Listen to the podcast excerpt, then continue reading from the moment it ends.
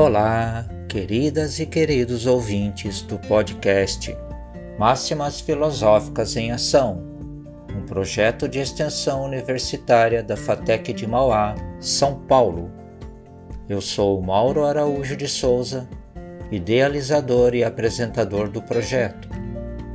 Estamos no primeiro episódio da quinta temporada, sob o tema Tecnoética, o desafio em sua segunda parte, iniciando agora em fevereiro de 2022. O podcast da primeira parte foi publicado em dezembro de 2021. Vamos continuar falando de excertos do pensamento do filósofo alemão Hans Jonas e a partir de seu livro Princípio Responsabilidade Ensaio de uma Ética para a Civilização Tecnológica abordaremos o desafio da propositura de uma ética com vistas aos desmandos do poder político, econômico e tecnológico, esse último a serviço dos dois primeiros. Tudo isso expresso nas máximas filosóficas escritas de números 77, 78 e 79. Iniciaremos então com as máximas de número 77, seguidas dos meus comentários.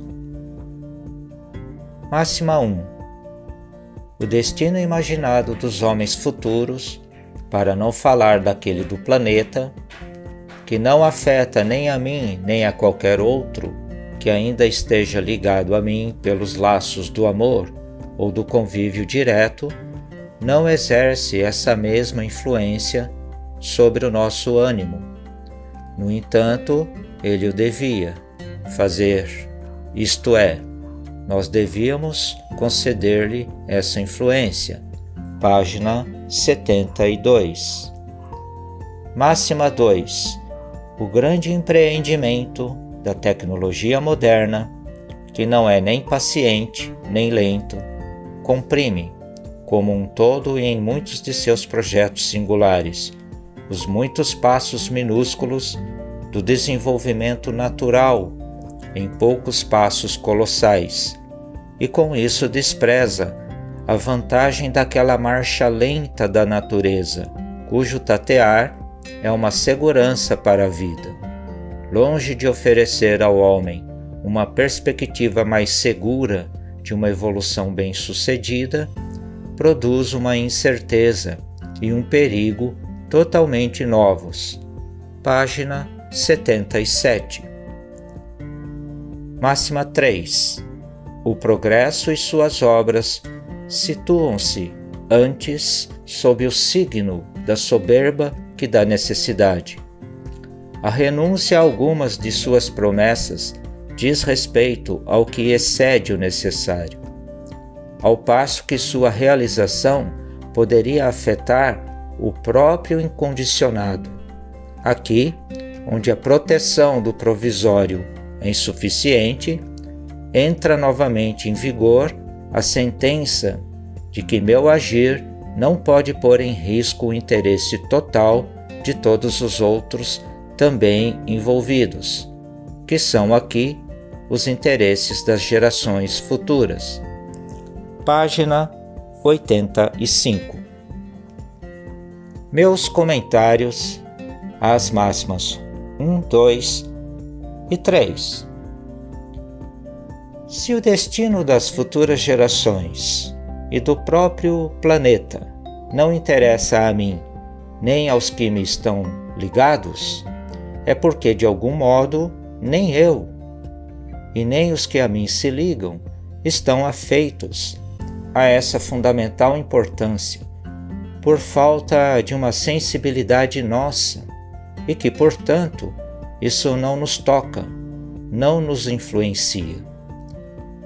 Vivemos como se não tivéssemos nada a ver com essa condição e caímos em um grande equívoco de não zelarmos, em última instância, pela própria vida humana no planeta até porque o próprio planeta não estará em condições de oferecer as devidas condições, pela falta de cuidado que é minha e dos que estão próximos, ligados a mim.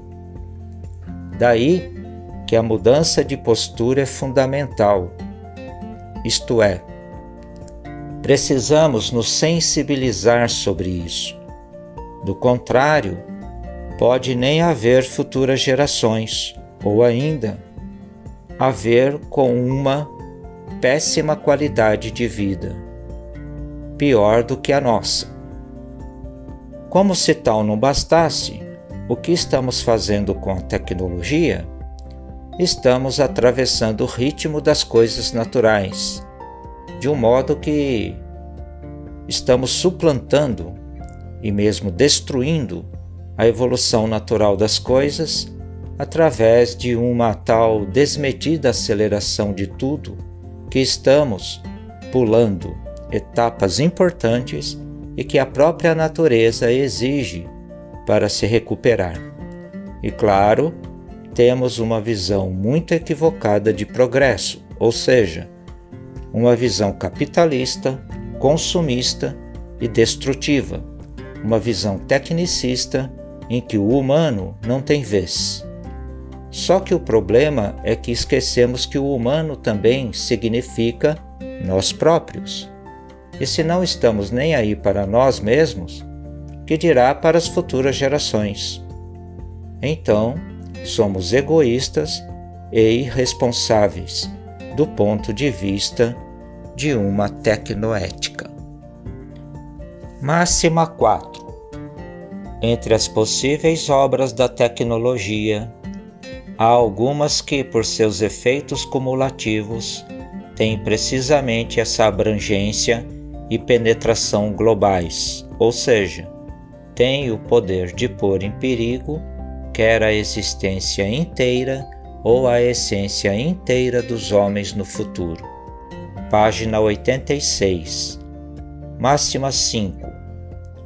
Toda vida reivindica vida, e isso talvez seja um direito a ser respeitado. Aquilo que não existe não faz reivindicações e nem por isso pode ter seus direitos lesados. Página 89. Máxima 6. Mas a ética almejada lida exatamente com o que ainda não existe, e o seu princípio da responsabilidade tem de ser independente tanto da ideia de um direito quanto da ideia de uma reciprocidade. Página 89. Meus comentários às máximas 4, 5 e 6. Em se tratando da tecnologia, um outro grande perigo é que aquelas que se espalham em um nível global e que, portanto, podem provocar catástrofes globais escapam dos interesses humanos para servirem a interesses escusos que nos encaminharão para uma hecatombe mundial, provocando, como afirma Hans Jonas, o fim da essência humana na face da Terra, seja pela existência de humanos desumanizados, autômatos, ou pelo próprio Apocalipse da espécie humana. Como bem afirma Jonas, a vida exige a vida, e mesmo os que ainda não existem, a saber, as futuras gerações, não podem ter o seu direito à vida lesado. Mas parece que não estamos muito preocupados com isso. Por isso, que uma nova ética da responsabilidade, enquanto tecnoética, vai além daquela ética em que valia apenas reciprocidade e todo um, um direito era feito a partir disso. A tecnoética vai muito além e a sua responsabilidade nos faz responsáveis por aqueles que ainda nem existem. Ela nos faz lidar com aquilo que ainda não existe, e nesse viés é uma ética maior da responsabilidade uma nova ética e que vigia os avanços da tecnologia, para que esses avanços não destruam a possibilidade de vida futura na Terra. Agora vamos às máximas de número 78 e seus respectivos comentários. Máxima 7. A vida é essa confrontação explícita do ser com o não ser, pois na sua carência constitucional decorrente das necessidades metabólicas, cuja satisfação pode falhar, a vida abriga em si a possibilidade do não ser, como uma antítese sempre presente, como ameaça. O modo de seu ser é a manutenção do fazer, o sim do esforço é fortalecido pelo não ao não ser. Página 152. Máxima 8.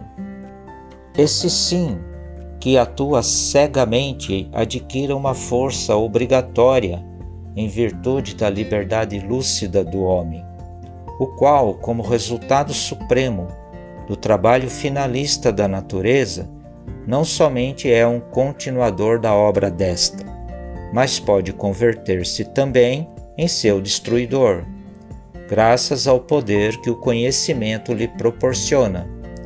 Ele precisa incorporar o sim à sua vontade e impor ao seu poder o não ao não ser. Página 152. Máxima 9. O homem bom não é aquele que se tornou um homem bom, mas aquele que fez o bem em virtude do bem. O bem é a causa no mundo. Na verdade, é a causa do mundo página 156. Meus comentários das máximas 7, 8 e 9. Interessante como Hans Jonas nos coloca frente ao conflito do ser com o não ser. Isto é, nossa vida e toda a nossa constituição existencial e social contém em si mesma a sua contradição. Daí que todo cuidado é pouco, já que o não ser, para ele, representa a morte, e nesse sentido, dizer o não ao não ser é justamente dizer o sim para a vida, e esse sim vem através de uma ética da responsabilidade. Uma ética da era tecnológica, uma tecnoética, a qual precisa ser entendida e praticada. Então, Devido ao nosso poder de destruição, devemos estar muito atentos a esse sim que a tecnologia deve trazer no seu bojo, pois somente desse modo conquistaremos uma condição de poder em nome da vida para a vida. E suprimiremos ou talvez apenas diminuiremos bastante o poder destruidor que nós e nossas criações tecnológicas podem ter é o não ao não ser. Destarte, compreenderemos que o homem bom só se faz bom porque fez o bem, porque faz o bem. Isso que Hans Jonas intitula de a causa do mundo, pois enquanto não for assim, estaremos muito mais sujeitos ao não ser. Máxima 10. Não é o próprio dever que é o objeto, não é a lei moral que motiva a ação moral, mas o apelo do bem em si no mundo, que confronta minha vontade e exige obediência. De acordo com a lei moral, para que algo me atinja e me afete de maneira a influenciar minha vontade, é preciso que eu seja capaz de ser influenciado por esse algo. Nosso lado emocional tem de entrar em jogo. Páginas 156 a 157. Máxima 11.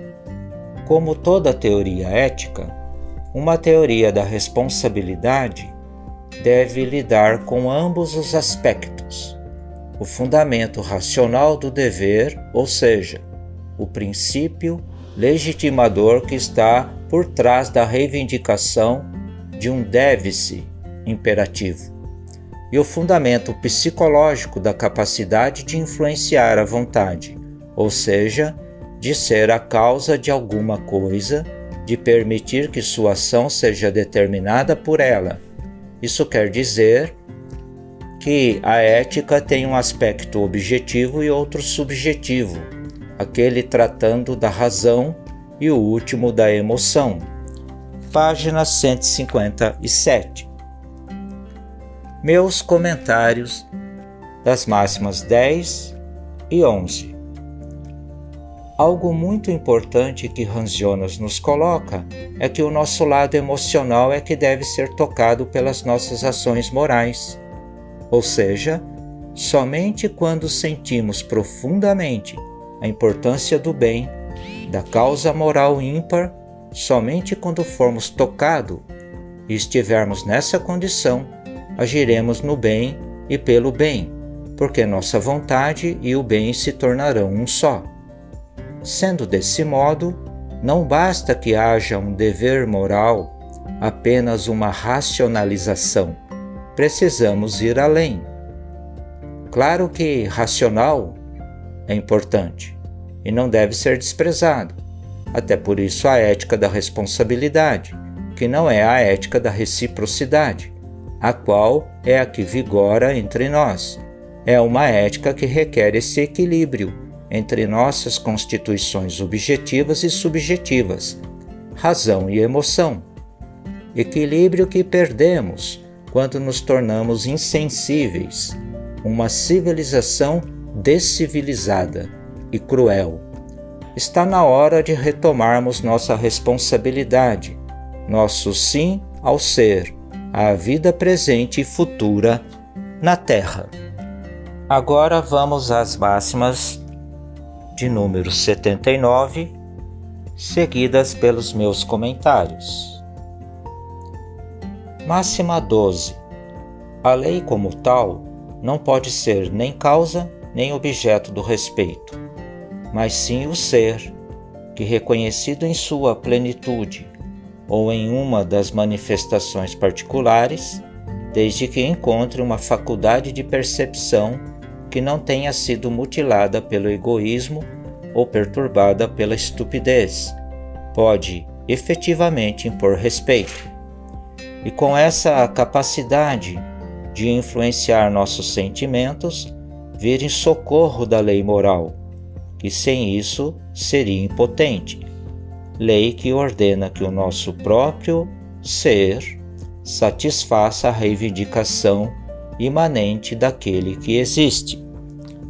Página 163. Meus comentários da máxima 12. A lei, pela própria lei, de nada vale a lei só deve ter o seu valor em função do ser humano, em função da vida. É o ser, ou seja, a vida, que deve nos impor respeito. Portanto, obedecer uma lei só faz sentido se essa lei for pela vida, pelo ser. E nosso ser só se integraliza em defesa da existência. Do contrário, nos esvaziamos do ser e, portanto, da própria vida. Máxima 13. O exercício do poder sem a observação do dever é irresponsável. Página 168. Máxima 14. É sobretudo o verdadeiro homo politicus quem ambiciona a responsabilidade ligada ao poder e tornada possível graças a ele, e que por isso ambiciona ambos ao mesmo tempo.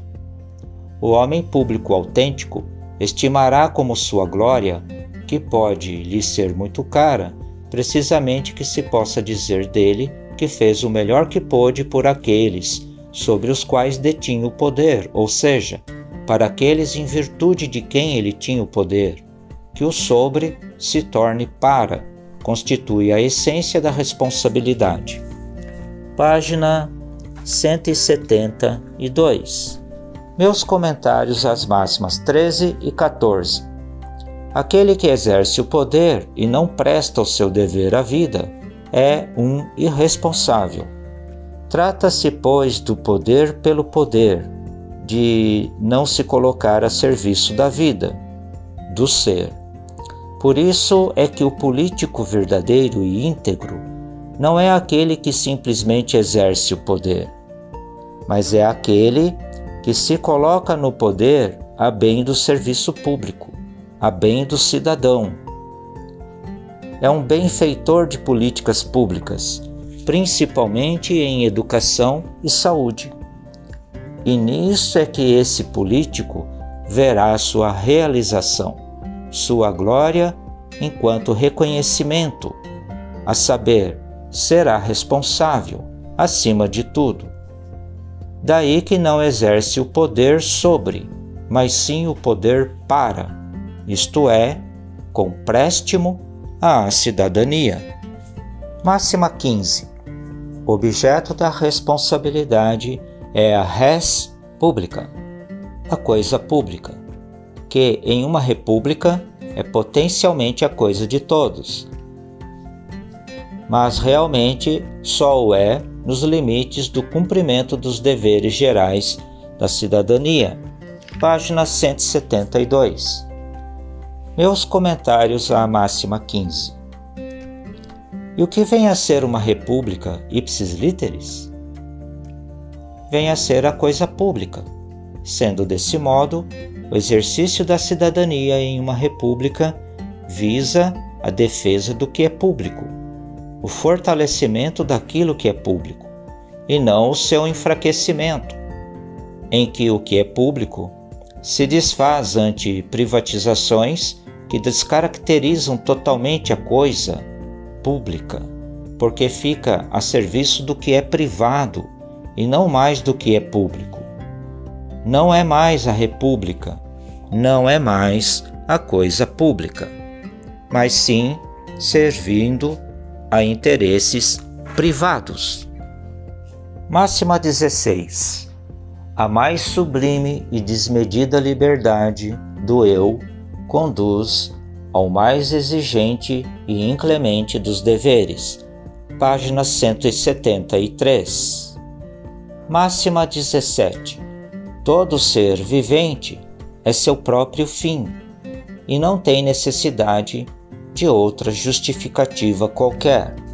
Página 175. Meus comentários às máximas 16 e 17. Ser livre é ser responsável para com a própria vida. Por isso, que a mais sublime liberdade é o mais alto dever de proteger a vida. Nesse sentido, todo ser vivente não tem outra responsabilidade maior do que a vida, e dessa maneira não mais precisa de outra que se justifique tal ação. Ou seja, a vida não necessita de ser justificada por outra coisa qualquer. Ela própria já se justifica, pois é meio e fim de si mesma. Máxima 18 Vista como um todo, acredito que é árdua a tarefa de um defensor da humanidade, mesmo tendo ao seu lado redentores como um São Francisco de Assis. Página 176. Máxima 19. É difícil, se não impossível, assumir a responsabilidade por algo que não se ame. Página 183. Meus comentários a essas últimas máximas, a 18 e a 19. Em um contexto de desumanização como o que vivemos, é um desafio enorme a defesa da humanização. A bem saber, a defesa da humanidade. Ainda que haja exemplos na história que se tornaram expoentes até de santidade, como é o caso de um São Francisco de Assis, árduo defensor da natureza, da vida, da humanidade, a desumanização continua sendo um trator que passa por cima do ser, da própria vida e destrói a existência. E claro, quando não se ama a vida, como se haverá de sair em sua defesa? Como ser responsável por ela? O que assistimos todos os dias na sociedade, infelizmente, é a degradação da vida causada pelo ódio, já que o ódio está suplantando o amor à vida. E aí, toda e qualquer responsabilidade para com o ser, para com a própria vida, nos fica distante. Que isso nos sirva de lição. Minhas queridas ouvintes e meus queridos ouvintes, que participam aqui das reflexões suscitadas pelas máximas filosóficas expressas através deste projeto de extensão em filosofia da FATEC de Mauá, São Paulo. O projeto Máximas Filosóficas em Ação, que é esse podcast de filosofia, é um projeto que visa uma popularização da linguagem filosófica e também é um incentivo à reflexão filosófica. Espero que tenham gostado e que apreciem esta iniciativa, pois ela visa tornar a filosofia acessível, porque a filosofia é essencial para a vida, para a defesa da vida. Ainda que muitos achem que refletir sobre a condição humana é perda de tempo.